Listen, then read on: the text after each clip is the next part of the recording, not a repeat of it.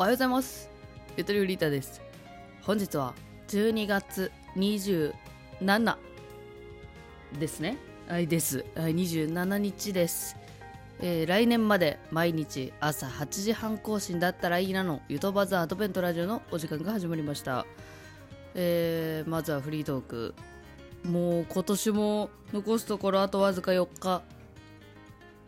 まあだからなんだ。だからなんだという気持ちの年もあればおおあと4日かと。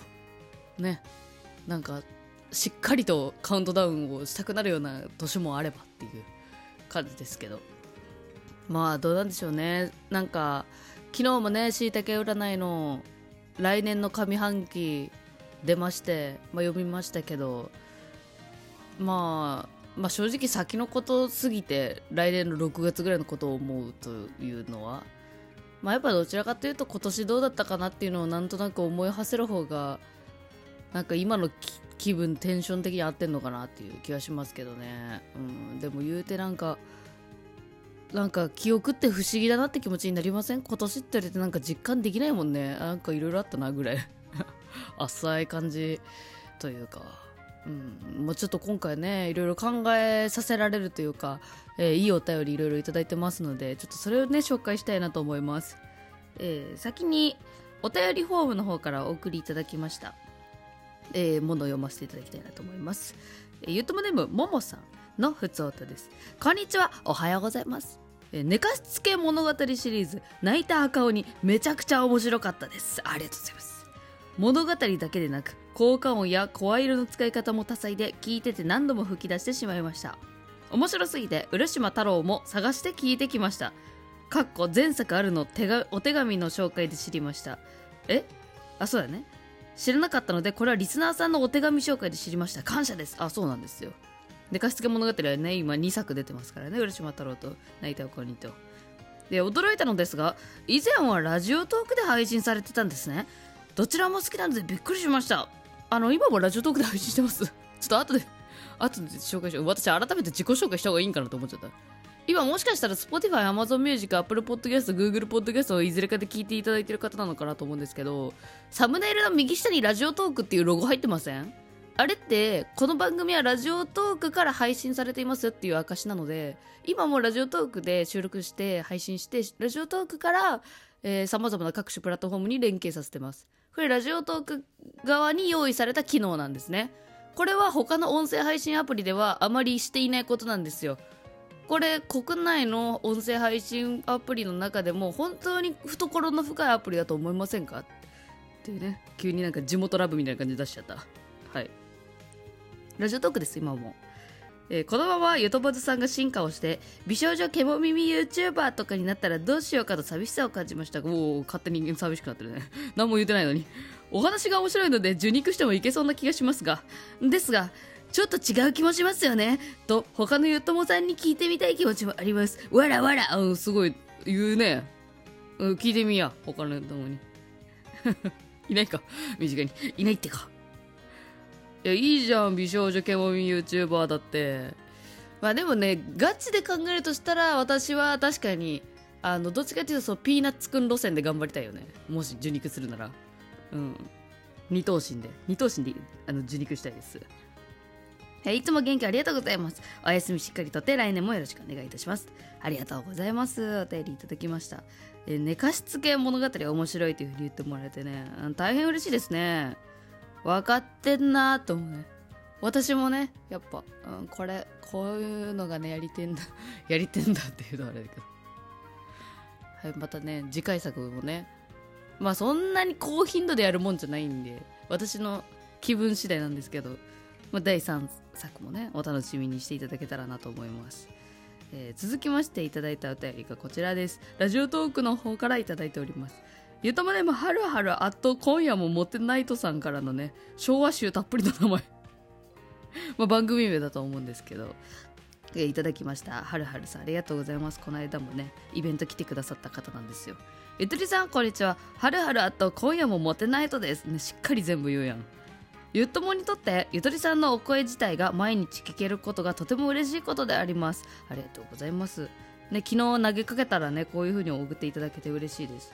確かに毎日配信はネタを考えるのは大変なもの。配信する側にとっては配信のペース配分が大事だと思っています。私は配信はマラソンのようなものと考えておりますがゆとりさんは配信をどのようなものと捉えていますか？寒くなってますのでご自愛ください。祝よろうーん昭和。すごい。ありがとうございます。お便りいただきまして。なるほど。そうなんです。ここちらですね。この考えさせられる系のやつ。定義づけですよ。出ました。えー、私もね配信始めて12年3年ぐらいにあのよく定義づけてましたけどね。最近はちょっとああいうそういうことはあんま考え考えないようにしてたわけでもなく何の意識もしてないところあるんですけどね。これいい機会だなと思ってちょっと昨日考えてました。もう配信はマラソンのようなものも確かに当たってそうですよね。なんか、まあ、ランナーズハイ的な時もあればみたいな。息切りして給水したい時もあればみたいな。感じで考えると確かにマラソンもそうだなと思ったけどなんか私的には、まあ、人生がマラソンで配信は短距離走なんですよね。気持ち的には。だって12分の収録だしみたいな。あとまあやっぱえっと自分のその昨日あった出来事を事細かに誰のあのなんていうんですか邪魔も入らずに喋れるってすごい気持ちがいいことなんですよね。で自分の素直な気持ちを全部喋ってるから、まあ、これが素なんだろうなとは思うんだけど自分でも。でもやっぱり対人と喋ってる時ってこのテンションで、ね、ずっと矢継ぎ早に喋るわけじゃないから何かしらのスイッチは絶対入ってるんですよ収録する時に。うんあったねリュットモの方もね。口から音源ですねとか言ってくれてるんだけど。まあ確かにね声色はそのままかもしれないけど声色？声質はそのままかもしれないけど喋るテンションやっぱスイッチ入ってるからそういう意味ではそうやっぱ短距離走走るぞクラウチングスタートしてるなっていう気はするやる前に。うん。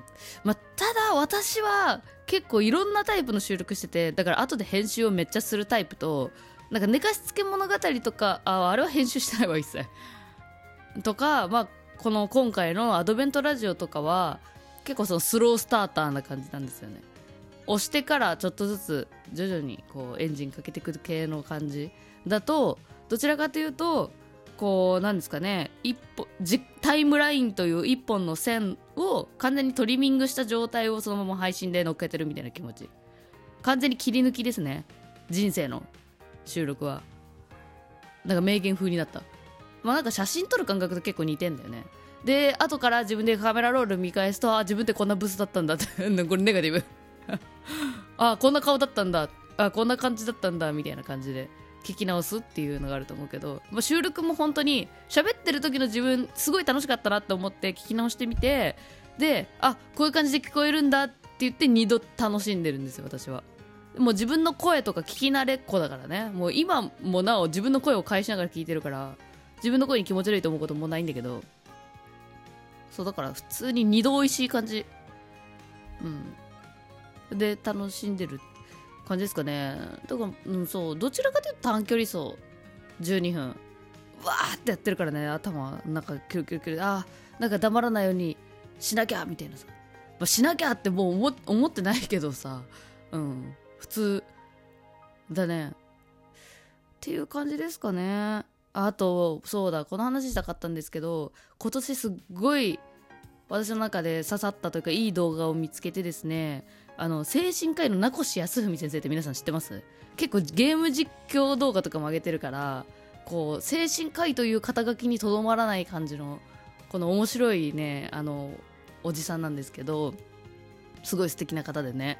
その方の動画で距離感は癒しっていう、えー、内容の動画があるんですよ。これトークショーさらにあ興味ある方いるかもしれないんで貼っときますけどそこで話されてた内容で退役軍人の話があって退役軍人っていうのは軍人を辞められた方。でまああの戦争神経症っていうのかな。あのまあ戦争ってすごいね。あの壮絶な経験をしてそれを無事生きて帰ってきてまあでもそこで経験したことって他の人に話せないじゃないですか。壮絶すぎて。でそういった心の傷を負った軍人退役軍人たちが集まってる半島がまあ、アメリカかどこかにあるらしいんですよねこれ名越先生が言ってたんだけど。でそこではみんな、まあそのね、神経症だからあんまり人と関わらない家にから外に出ないような感じにはなるけどなぜかそこの半島ではみんな数数キロメートルにポツンポツンポツンと家を建てて住んでるんだって待機軍人たちが。関わらないのに一定の間隔で住んでるの。でまあこれは何でかっていうとあのー、関わらないけど夜中に家が灯るじゃないですか近所の。それを見たいんだって。それであ知らあの誰か知らないけどあいつも今日生きてたんだなっていうので自分もあの頑張って生きようみたいな癒しにつながってるみたいな。そういう話を聞いたんですよ。